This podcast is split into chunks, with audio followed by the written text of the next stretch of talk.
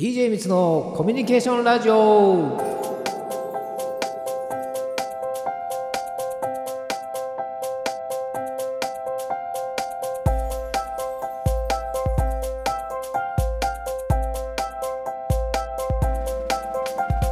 DJ 水のコミュニケーションラジオ。今日もね、えー講師の DJ 水さんお迎えしたいと思います。ではどうぞよろしくお願いします。はいどうも皆さんご無沙汰しております。DJ みつです、えー今日もコミュニケーションについて一緒に勉強していきたいと思います。はいよろしくお願いします。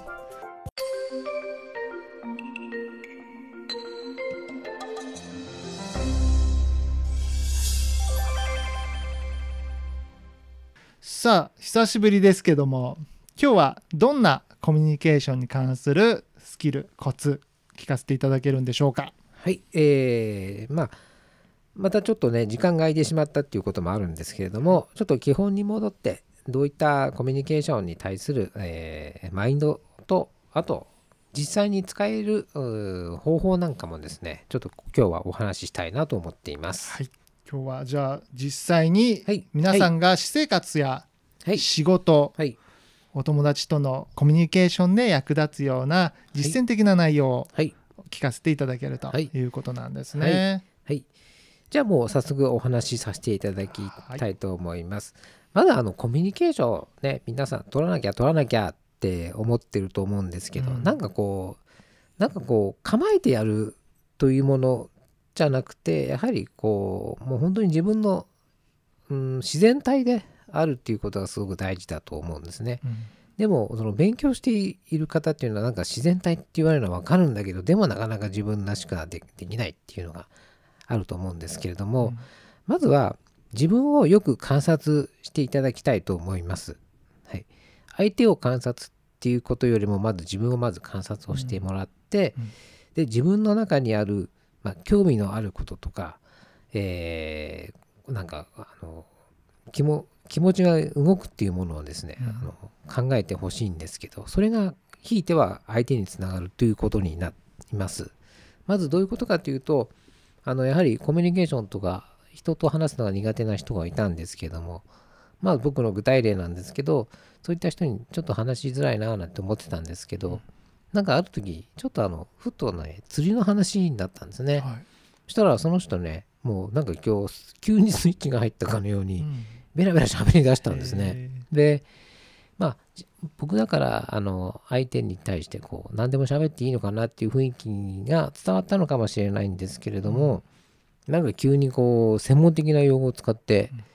なんかいや根魚とーか、うん。今まで聞いたことのないような、うん。えっと餌のね保存方法はとかねうん。なんかそうなんか僕が知らないようなことをどんどんどんどん喋り出すんですよね、うん。だから本当にこの人釣り好きなんだなと思って、はい。で、ああ、そうなんですかなんて話を聞いてたら、ね、いろいろとこう喋ってくれて、やはりその興味のあることって自分に置き換えてみると分かると思うんですけど、なんかいくらでも喋れると思うんですよね。うん。好きなこととか興味あることとか、もうマニアックなことなんですけど、うん。なんかすごく人に喋ったらなんか恥ずかしいなとか、ちょっとなんか嫌な思いさせちゃうんじゃないかななんていうことがコミュニケーション苦手な人はあるのかもしれないんですけど、もう少しね、あの、こう、厚かましくでいいと思ってます。うん。それにはやはり自分の興味のあることとかどんどん喋ってもいいと思うんですけど、なんか話が続かなかったらまずいなとか場を悪くしちゃったら悪いなって言ってあの喋りづらくさせているところもあると思うんですけど、うんじゃあ逆に言うとじゃあ相手に対して興味のあることとか気になることを聞いてみるっていうことが大事だと思います。それにはやはり相手を観察してあげるっていうことがすごくいいと思うんですね。うん、うん自分にこうスポットライトを当てるではなく相手にスポットライトを当てるそういう気持ちでいるとなんか相手のいい部分とか興味のあることを引き出せるんじゃないかなって思うんですよね。で先ほどのその今までコミュニケーションがちょっと苦手だった人と話をしてで釣りの話になったら急に今日ね興味があることだっていうことでその人を喋り出したと思うんですけどやはりなんかこうあそうなんですかへえっていうなんかこう興味を持つような返事をしてあげるとあの相手も喋り始めてくれるんじゃないかなと思うんですね。うん、でやはり自分を観察する良い良いところというか特徴的なことっていうのはなかなか自分では分かりづらいところもあって、意外とねあの自然にできていることなんですよね。うんで僕なんかだともう一人旅だとか、うん一人でこうお店に焼肉屋さんとか入れたりするんですけど、うん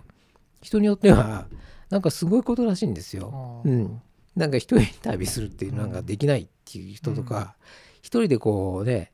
あの夜の街行ったりとかあの焼肉屋行くっていうのはすごくハードルが高いことらしくて、うん。でも自分ではそれが自然にできるんでそんなことではないと思ってるんですね。っていうことは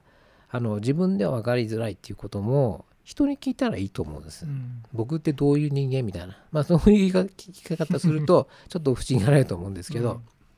自分なんかちょっとね自分ってどういう特徴があるかなとかちょっと親しい人に聞いてみるとうん。意外とわかるかもしれないですね。うん、でもう一つですね、うん。自分の話し方だとかちょっと勇気いるんですけどさ話してる感じとかをうん。こう録音して、さ録画とか録音してあの振り返ってみるといいかもしれません。うん。ああこういう喋り方してるんだなとか、ああこういう声の質なんだなっていうのをやはりこうやって自分を観察するっていうことでなんかあ自分をよく知るっていうことがあの自分の中であのなんていうのかな立ち位置が分かるというか、うん。相手に対してこういうふうに伝わってるんだなっていうのが俯瞰して見れるんでそれはすごくねあのいい方法かなとすごく思います。うん。はい、なるほど、はい、まあ相手にスポットライトを当てること、うん。はい、さらに自分に対しても自分がどういう人間なのかっていうのを見つめ直してみること、はい、はい、両方大事っていうことなんですね。すね。なるほどね。わ、かりました。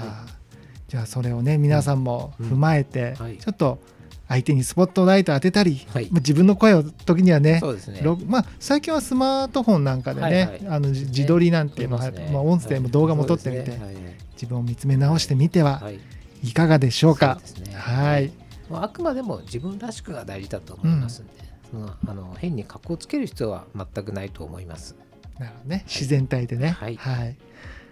わ、かりました。はい、あのこれが皆さんの役に立てればいいなと思っております。はい、またね近いところで再配信をお願いしたいと思いはいます。はい、お待ちはいしております。ありがとうございました。本日はいも DJ ミスさんをお迎えしてコミュニケーションラジオをお届けしました。ありがとうございました。ありがとうございました。